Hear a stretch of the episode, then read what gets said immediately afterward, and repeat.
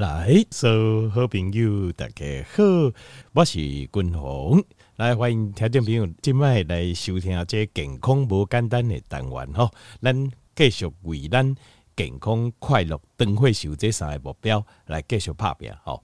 好，那呃讲到减肥哦，这可是大家都不会停止感兴趣啊。譬如说，很多人呃就是想说呃看到君宏，想说呃君宏你应该。不用减肥了吧？看起来好像还蛮精壮的这样哦。那我就会跟他讲说，不好意思，我也想减肥。对，每个人有自己的，呃，就是永远你会一直追求一个完美的目标。譬如说，你体脂三十，那当然就是呃有点就属于 obesity，就是这种病态型的肥胖。那你会希望降到二十五。到了二十五之后呢，呃，体脂二十五的人就会觉得哦，二十五哦还不是很好看哈。巴豆七 K 那呢？好，那呃，我想把它降到二十二。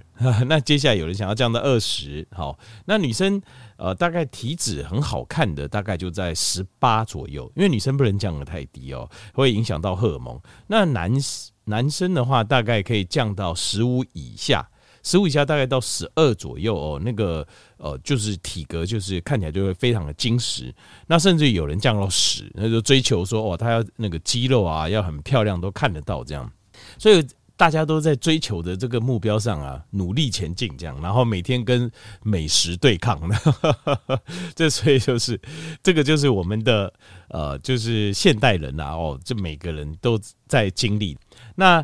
呃，有些人说，那我放弃啊，我我这个呃，我不要再追求这种降体重啊，这么辛苦的事啊，我就放弃，放弃，反正呃，我年纪也大啦，或什么。可是问题是，体重重不是只是外观或是对自我的要求，它伴随着你体重上升之后，事实上伴随的是癌症的风险、心血管的心肌梗塞的风险、脑中风的风险、失智症的风险，还有意外的风险。还有生活能力丧失的风险全部增加，不是说哦体重重没什么大不了，就我只是外观也没那么简单。所以事实上，追求一个呃一个适当的体脂率啊，其实它不只是外观，还有健康各方面都是都是一致的，它是一致的。我从以前大概二十年前就我就有发现这件事情了，我自己在我自己身上我就发现。因为那时候曾经吃到很胖过，大概九十几公斤哦，应该有哦。然后九十几公斤，我就发现哦，所有的数字都不对，没有一个数字是对的。即使呢，你这个时候你再注意饮食，那还是有去呃试着就是让自己就是控制一下饮食。那时候呃运动比较少，可是没有一样是对，没有一样数字是对的。那血糖也不对，血压也不对，样样都不对，没有一样对。那当你体重降下来之后，就很自然的，样样都对了，数字都对了，没有一样是不对的，每一样都对。所以我那时候就发现，体重是一个非常重要的关键。所以千万不要相信人家跟你说什么健康的胖子哦，健康的胖子，我不敢说没有啊，但是真的比例非常非常非常少。其实我们很容易、很简单的一个直觉性的哦，当然这个是很主观，不是科学的啊。就是你看这个呃，活得老。又健康的，长寿又健康的，九十岁以上、一百岁以上，然后甚至头脑还很清楚，你会发现没有一个是过胖体质的，没有一个说他胖胖的，然后九十几岁，然后一百岁，然后看起来很 OK，没有。或许有胖的勉强活着，中风之后啊，卧床啊，然后呃家里把他照顾得很好啊，或者像这样子可能有，但是你说要健康的可以走路，然后呃身体可以呃活动能力很好。那到九十岁，那还胖胖的，非常罕见了。我不敢说没有哦，这个世间世界上什么事都有可能发生，但是一百个找不到一个吧，一百个找不到一个。对，所以就是要我们说我们的目标叫健康、快乐跟长寿嘛。首先就是健康嘛。那你要健康的话，体重就绝对不能不能高，不管是为了呃就是健康的目标，或者是说为了外观，你就是。体重就是不能高，体重高其实都是非常非常危险的事情，非常非常危险。即使你年轻也是一样，很多现在呃，就是呃，就是很多这种工程师啊，啊、呃，很多或者是说每天都坐着 sedentary life 这种呃上班形态，然后用吃来疏解压力，然后又没有运动的，常常常常就是还很年轻，就是猝死。或者是得一个流感就死掉，其实通常都是这样的人，这样的年轻人，因为你会很讶异，有时候你看数字，你会无法理解，就是哇，怎么会这么年轻？那就发生这样的事情。事实上，就是因为体重太重，他整个身体其实都处在崩溃边缘，他的生理功能其实都处在崩溃边缘。那这个时候，只要再加重一个风险，例如说得到一个流感、流行性感冒，呃，或者那时候得了一个武汉肺炎，那或者是任何一个小小的意外，他就无法承受。所以这个。呃，滚筒跟大家做个报告，就是体重控制这个确实是非常重要。那现在哦，有一个降体重的救星，效果非常好哦。大概呃，这个吃口服啊，或是打针啊，呃，打针的效果最好，就一个礼拜打一针，也很简单，也不用说怎么样，一个礼拜打一针就好。一个礼拜打一针，然后呃，大概好像是。呃，六个礼拜还是十二个礼拜哦，就是大概一个半月到呃十到到三个月啊之间哦，看那个实验数据哦，平均可以降百分之十几的体重哦，百分之十几，百分之十几非常惊人哦，百分之十几还是平均哦。那有些人，就是说他体重比较重的，呃，有些案例的报告，他体重减轻了将近五分之一啊，那平均体重。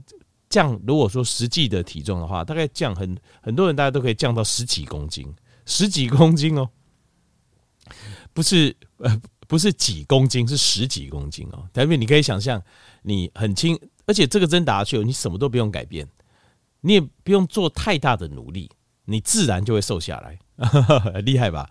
这个东西其实是一个呃糖尿病的用药了，这个糖尿病叫做胰妥赞。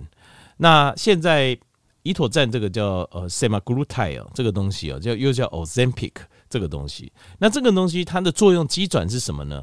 它的作用机转是这样，它基本上它是一个叫做 GLP-1 receptor 的 agonist。什么东西 agonist 的意思就是说它是一个呃刺激剂，就让它的功效功能在体体内这个功能大量的发挥。那 GLP-1 receptor 就是。一个 GLP-1 这一个东西叫肠壁素，我们叫肠壁，就是肠道分泌的一种一种算神经传导物质吧，肠壁素或者是荷尔蒙。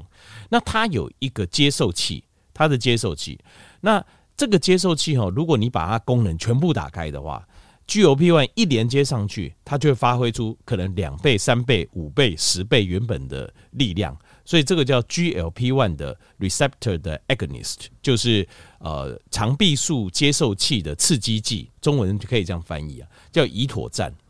那 Ozempic 或者 semaglutide，这个都是一样的东西哦。这个就是在国外非常红，这个拥有这一支，还有另外一个北欧的药厂，最近好像也有类似的这个原理，都是利用刺激这个 GLP-1，让 GLP-1 可能量分泌的更多，然后接受器。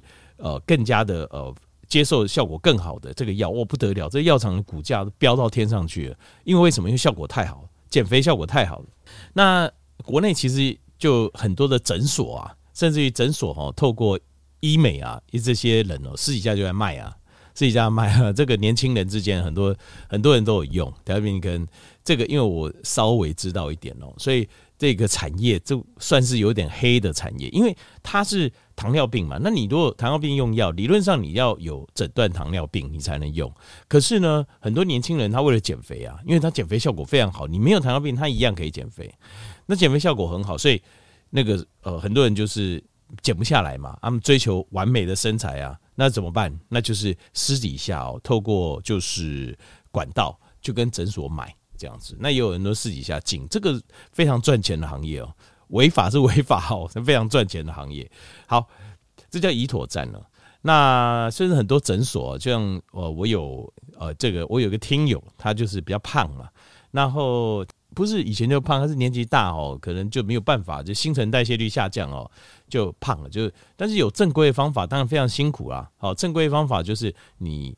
透过耐力训练、重力呃重量训练，增加肌肉量，然后补充蛋白质，然后把肌肉长出来。那当然这问题，是非常辛苦啊，非常辛苦。这是正常的路径是要讲，可是非常辛苦，而且你要对抗 A 菌这件事情，就是老化。年轻的时候这样做效果来得很快，那老化的时候你效果就来得慢。好，那你要对抗这样的事情，然后你吃药，那说真的，要正规这样做很辛苦。然后他女儿在诊所当护士，就偷偷拿了一盒药回来给他吃。吃了之后，他说：“哇，迅速就瘦了十几公斤。”就是这种东西，就是 GLP-1 这种 GLP-1 接受器的刺激剂，这样很快就瘦下来了。那他说一开始瘦很快，瘦了十几公斤，后来慢慢就瘦比较慢。他当然了，因为是有个极限的哦。他 不会说一直让你瘦下去哦，那还得了？好，所以这个东西，那它的作用机转什么？我跟大家报告一下，就是它是你当你吃了食物之后，其实具有 P one 是肠壁素，是我们本来身体就有的，就是你吃了食物之后，你的你肠道的细胞它就会分泌这个叫肠壁素增加。肠壁素有两个，它有两个效果。第一个效果就是它会让你的肠道的蠕动减慢，为什么？就是产生一种。饱足感跟满足感就会让你食欲下降。那另外一方面呢，它会让你的胰岛素分泌的量增加，然后去来把血糖把它降下来。那这个东西就会达到双重的效果，它就是双重。双重的效果就是第一个，第一个就是让你的食欲下降。所以你吃完之后，为什么我说吃这个什么都不用做，不用说做任何，当然你饮食就是你的食欲自然就下降了，你自然就吃不下了。因为它会延缓延缓那个肠道蠕动的速度，阿里尔刚刚哎讲了哦，巴豆就罢，然后另外还有就是满足感会增加，你会觉得哦，加吃一点东西你就觉得哇，好好有饱足感，很棒，就觉得不不用再吃了，就是这种感觉。然后又帮你把那个胰岛素胰岛素的敏感度就可以增加，那这样的话就是双重双重的效果之下，你的血糖会降下来，血糖降下来，胰岛素慢慢也会跟着降。那在这个状况之下呢，你的体重在很短的速度内就会降下来，不不是减肥，它那个减肥速度超快。好，那有没有副作用？当然是有啊。好，当然是有。我有跟各位报告过，就是呃，副作用就是它对肠道会变成是个干扰，就是肠道正常蠕动速度会干扰，所以你的消化跟吸收就会受到影响。那你消化吸收受到影响，它可能有产生的是，譬如说你的食物停留在肠道的时间太久。所以，呃，毒素当然也会留得比较久。那另外还有就是，呃，就会有那种便秘的状况，因为它肠道蠕动变慢嘛。那另外还有就是说，呃，你可能你要吸收一些营养素，因为它干扰肠道的吸收，所以有些营养素你就吸收不完全，所以变成是说这段时间你身体会相对来讲会比较没有办法那么健康。因为你吃的东西你没办法完全吸收，甚至会有点便秘。那这是一这是一个另外一个就是你刺激这个呃就是这个肠壁素的接受器的的刺激剂。那如果你不吃了之后怎么办呢？你的肠壁素会不会分泌的量就没那么多了呢？那你的饱足感还有你的胰岛素的功能是不是就比较差了呢？这个就这个未知啊。坦白讲，当然原厂做实验好像。没有跟没有说会有可能这样副作用，但是你从原理来探讨，你就会知道，因为他们做实验，这个都没有做很长的实验。后来很多药，很多减肥药最后下市的原因，其实也都是这样，就是你大规模上市之后，很多人吃吃了很久之后，副作用就跑不掉了，就该来就会来。所以我那时候有跟大家报告过哦，Semaglutide 啊，Ozempic、乙妥赞这一种减肥这类型肠壁素的减肥药，不是不能吃。如果你真的很胖的话，我建议你吃；体脂率很高，我建议你吃。但是瘦下来之后，最好就停下来。那停下来的话，说你说那滚筒怎么办呢？那我今天要讲的另外一个重点，就是天然食物当中有没有那种食物可以让我们的肠壁素分泌的量比较多的，或是让我们肠壁素的接受器它的作用会比较好的，就是它能够让。呃，发挥类似像是乙妥赞这种效果。当然，因为是食物哦，天然食物哦，是没办法跟药物比的。因为药物哈，它的化学式是单一的，所以它基本上它的效果是非常非常明确，而且非常非常快，来的效果来得快又明确。但是天然食物中有没有？有，临床实验中就是有看到有些食物跟有些食物就不一样，有些食物就是可以让你的这个。肠壁素可以增加，那哪些食物有？例如说，你现在假设了哈，假设你现在没有很过重，你并不需要吃到胰妥赞。那这个时候，你或许你多吃今天滚筒跟你说的这七种食物，你就很自然肠壁素增加，你减肥效果就很好。那如果说呃，就是你比较过重，你也可以先去吃个胰妥赞，先减个十公斤、十几公斤下来。那接下来减下来啦，那你要维持啊？怎么维持？我们是不是还希望我们的肠壁素分泌的好，然后饱足感够，食欲不要一直大增，对不对？这个时候你就可以参考我今天跟各位报告的，就是这个七种食物。好，在你的饮食当中增加这七类的食物，让这七类的食物呢，能够帮助你肠壁素分泌的更多。好，所以今天要介绍的就是能够增加肠壁素，或是说增加肠壁素的接收器，让它给效果呃功能更好的七种食物。好，第一种食物就是蛋白质，全食物的蛋白质，全型食物的蛋白，什么意思呢？是那有不是全新食物的蛋白质吗？有，是什么？比如说乳清蛋白。比如说，你去泡那个安素，有没有一罐安素？哦，这个高蛋白啊。滚红说高蛋白，那我就打开一罐安素高蛋白，不行，这个没有用，这个还会让你的血糖跟胰岛素增加，没有骗你啊。这个不要尽量可以尽量吃原型的食物，原型的食物一定有它的道理啊，它不是。以现阶段我们的科技还没办法做出这种哦，比一个罐头比原型食物更好。以现阶段看起来，我我还看不到有有这样的存在。以后搞不好有，那以后再说。但是现阶段，我还是建议各位尽量吃原型的食物，而且是健康的原型的食物。好，好，第一个就是 whole food protein，例如说像什么呢？比如说像跟各位报，比如说草饲的牛肉啊、羊肉啊，好，或是杂食的。猪肉啊，这也可以。但像这样子的食物，因为他们有做过一个实验哦，就是高蛋白为基准的这样一个食物，跟高碳水基准的食物，就比例高。可是哈，它还是整天的热量有控制。所以换句话讲，这两种饮食吃了一段时间之后，体重都有降，大家体重都降下来。所以不是热量的问题哦，只是说它比例上这个饮食。蛋白质占比较高的比例，然后这个饮食是碳水占比较高的比例，然后热量差不多都有控制，所以这个就是我们讲到的是，我们有讲过一个观念叫一卡路里不等于一卡路里，什么意思呢？就大家觉算卡路里的这个学派就是说，哎呀，我这个卡路里就你吃这个也是一卡路，那个也是一卡路，no no no no no no no，不是这样子的，一卡路里不一定等于一卡路里，在这个实验中就看到很明显的结果，在高蛋白的这组的实验中。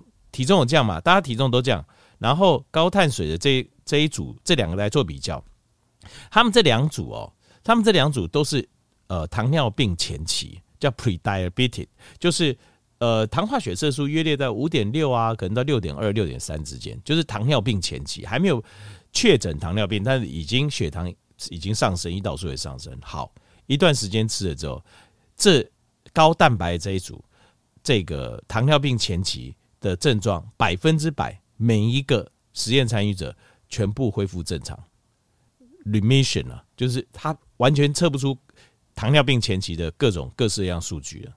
而高碳水这一组，体重也有降哦，热量也有控制哦，只有百分之三十三，三个人里面就有一个他的糖尿病前期的症状得到控制，但是高蛋白这一组是百分之百得到控制。另外一组只有百分之三十都要控制，那你说一卡路里这等于一卡路里吗？这样看起来完全不是哦，对吧？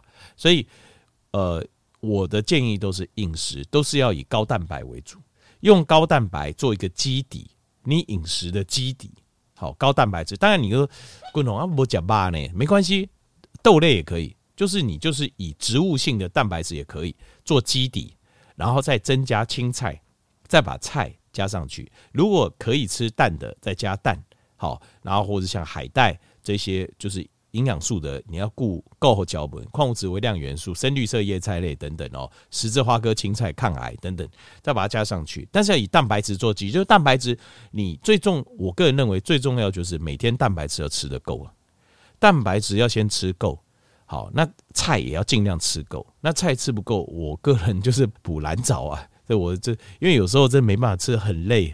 说实话，你蛋白质如果吃够，原型蛋白质吃够，然后呃，其实也不用多，一天每天固定散步个一个小时哦，然后再加呃足量的青菜，我觉得这样就是非常健康的生活了。就是饮食跟运动生活讲好像很复杂，其实我觉得简单就这样就够了，就你不用想太太复杂啊。我这个这个呢，其实。不用，那你说有一些保养品，有一些营养素，那这些养成固定摄取的习惯就好。就是我们时间到就是吃什么时间，这个保养品这块就是固定到吃什么。那 macro 的这一部分就是巨量营养素的部分，最重要的控制方式，我觉得就是蛋白质吃够。你把蛋白质算好，蛋白质吃够，买一个小秤，家里买一个小秤量一下，蛋白质一天大概要吃到零点八到一公克啦，这最起码你一定要吃到这样子。那其他的哈，就再搭配，就是随意搭啊，原型食物的蛋白质，你要记得是原型食物的蛋白质。好，这是第一个。所以蛋白质为什么他们在实验中发现，就是高蛋白的食的食物啊，就是这个食物当中比例以蛋白质居高，它会。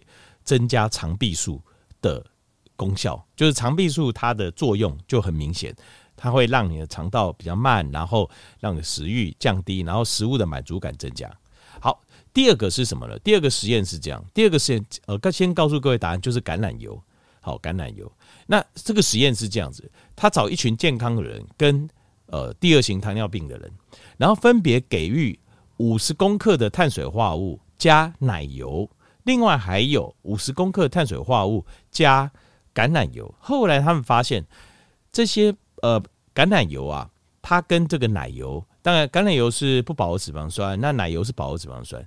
两相比较之下，同样吃了这些东西之后，发现在体内啊，它的肠壁素啊的上升反应度就变得很好。就是这个呃橄榄油再加碳水化合物，他就发现这个饱足感就很够。满足感就很够，所以欧洲的法国人的早餐就是其实就是很硬的那种面包哦，再配橄榄油，就这样子。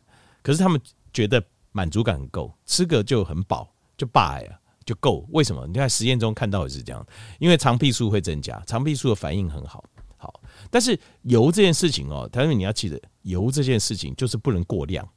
你说哦，那不错哦，那过量，呃，我就不是过量，我就把它。只要一饿就来喝，就来喝这个橄榄油，或者橄榄油沾那个面包，你过量还是会胖啊。总总量要控制啊。只是说，同样的油里面，你会发现有些油它对我们产生相对其他的油来说，橄榄油它产生的这种饱足感的效果是最好的，就是因为肠壁素分泌的量是最多的。第三个哈是一个哎，算是黑科技，是一个很特殊的一个黑科技哦。